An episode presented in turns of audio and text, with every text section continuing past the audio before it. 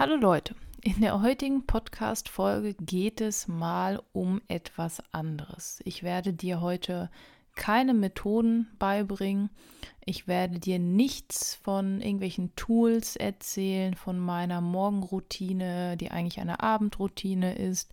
Ich werde dir nichts über mein Kalendersystem erzählen oder wie ich meine To-Do-App sortiere, wie ich meine To-Dos aufschreibe.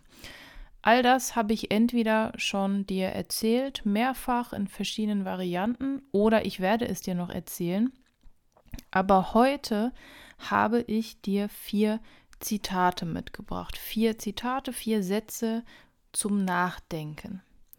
Und ich werde dir diese vier Sätze, Zitate gleich einmal vorlesen und einmal meine Gedanken dazu dir berichten, warum ich ausgerechnet diese vier Zitate rausgesucht habe, denn es gibt zig und noch und nöcher, aber ich habe diese vier rausgesucht. Und ich starte mal mit dem ersten. Die sind übrigens nicht in irgendeiner bestimmten Reihenfolge. Ich habe sie einfach so ähm, rausgezogen und so in meine Notiz kopiert.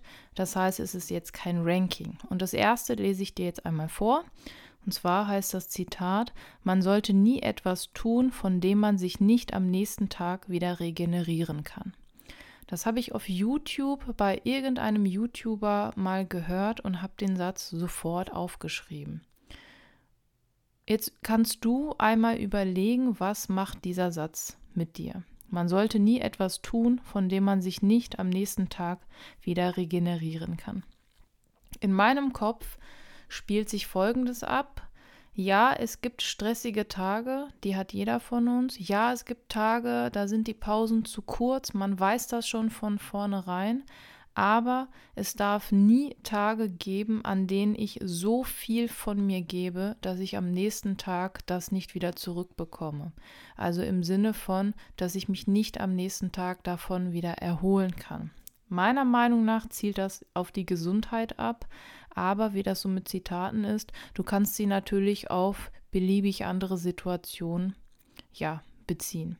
In meinem Fall denke ich da an Gesundheit und denke auch daran, dass ich nicht zehn Stunden am Tag arbeite, dass ich nicht von 7.30 Uhr bis 18.30 Uhr am Schreibtisch sitze, unterrichte, Schülerinnen und Schülern etwas beibringe, dann zu Konferenzen muss und so weiter. Ja, es gibt solche Tage, das habe ich eben ja gesagt, aber sie sollte nicht zur Normalität werden. Und wenn solch ein Tag bevorsteht, dann bitte so, dass am nächsten Tag irgendwie eine Art von Erholung stattfinden kann. Also dass man eine Balance findet. Und das ist mir wichtig. Das heißt, wenn ich weiß, Montag ist ein ganz, ganz strenger Tag, hätte ich gesagt, streng ist das falsche Wort. Das heißt, wenn der Tag richtig anstrengend sein sollte, ist in anstrengend nicht das Wort streng drin eigentlich? Egal. Dann, wenn der Tag so anstrengend ist, dann muss ich am nächsten Tag irgendwie Freiräume schaffen, dass ich weniger arbeiten kann und mehr Zeit für mich habe, um das irgendwie wieder in ein Gleichgewicht zu bringen. Teil mir übrigens sehr gerne deine Meinung zu diesen Zitaten. Ich mag das total gerne, wenn ich von dir höre. Ich habe auch immer noch ein paar E-Mails, die ich beantworten muss. Die Antworten kommen auf jeden Fall noch, aber sie dauern halt ein bisschen. So, das zweite Zitat, ähm, das könnte ich mir auf die Stirn schreiben. Und ich sage euch gleich, in, woran ich da immer denken muss. Und zwar ist das ein Zitat, und zwar lautet es wie folgt: Ist es Tag 1 oder eines Tages? So. Ich muss da immer an Sport denken. Ich versuche seit Jahren zu laufen, zu joggen. Ich kriege diese Routine einfach nicht hin. Mittlerweile glaube ich, dass es einfach nicht meine Sportart ist. Ich habe früher ganz viel Handball gespielt und war auch recht gut. Und da war das Ziel, ich laufe, um das Runde ins Eckige zu bekommen. So, das heißt, es war Mittel zum Zweck. Wenn ich jetzt aber nur jogge oder laufe, was ist da dann mein Mittel zum Zweck? Jetzt werden die von euch, die gerne laufen, sagen, ja, hallo, du tust was für deine Gesundheit, du bist an der frischen Luft und, und, und. Ja, das ist mir durchaus bewusst. Aber irgendwie will das nicht in meine Persönlichkeit übergehen, in meine Routine. Und deswegen frag dich mal immer, ist es jetzt heute Tag 1 und morgen Tag 2, Tag 3 oder machst du es eines Tages? Daran muss ich immer denken. Auf Englisch sagt man Day 1 or one day. Das klingt dann noch so ein bisschen prägnanter, aber ich glaube, du weißt, was ich damit meine. Das dritte Zitat finde ich auch sehr spannend. Da erzähle ich gleich auch eine persönliche Geschichte. Da könnt ihr ein bisschen drüber lachen. Folgendes Zitat. Wann hast du das letzte Mal etwas zum ersten Mal gemacht? Ich wiederhole gern nochmal. Wann hast du das letzte Mal etwas zum ersten Mal gemacht? Man muss da ein bisschen nachdenken drüber. Ich habe da meine persönliche Story ähm, einfach weiß ich auch nicht, weil sie mir eingefallen ist. Und zwar, ja, ich habe meinen Führerschein seit über zehn Jahren. Ich bin am Anfang auch sehr gerne Auto gefahren, dann habe ich studiert, dann bin ich immer mit dem Zug von A nach B und irgendwann mochte ich es nicht, mich ins Auto zu setzen. Ich hatte so eine kleine Angst, würde ich sagen, schon entwickelt. Das hat sich jetzt gebessert. Ich fahre Auto, alles wie immer, alles gut ähm, bin selbstständig und so weiter. Das Einzige, was mir noch so ein bisschen dieses Gefühl hervorholt, ist Autobahnfahren. Und da hatte ich, ich habe wirklich seit Jahren bin ich keine Autobahn mehr gefahren. Das heißt, wann hast du das letzte Mal etwas zum ersten Mal gemacht? Ja, okay, in der Fahrschule bin ich das erste Mal Autobahn gefahren und das ist jetzt auch über zehn Jahre her. Und deswegen muss ich bei diesem Zitat immer an meine Autobahnerfahrung denken. Denn ich bin neulich in den Herbstferien Autobahn gefahren und es war halb so schlimm, wie das immer so ist. Und es hat sogar Spaß gemacht, kleine Autos zu überholen, die einfach nicht schneller fahren wollten auf der mittleren Spur. Und genau, das heißt, wann hast du das letzte Mal etwas zum ersten Mal gemacht? Das hat was mit Mindset zu tun, ein bisschen aus der Komfortzone rauszukommen. Und genau. Es gibt Menschen, die nehmen sich bewusst Dinge vor und gehen bewusst aus ihrer Komfortzone. Zum Beispiel ein äh, Essen kochen für zehn Personen oder so. Ne? Ähm, es gibt Menschen, die machen das. Ich mache das eher weniger, aber vielleicht möchtest du zu diesen Menschen gehören, die sich regelmäßig so eine kleine Challenge irgendwie machen oder stellen. Das letzte Zitat hat was mit Produktivität zu tun. Klar, es ist ja ein Produktivitätspodcast hier. Und ich lese einmal vor. Es ist nicht wenig Zeit, die wir haben, sondern es ist viel Zeit, die wir nicht nutzen.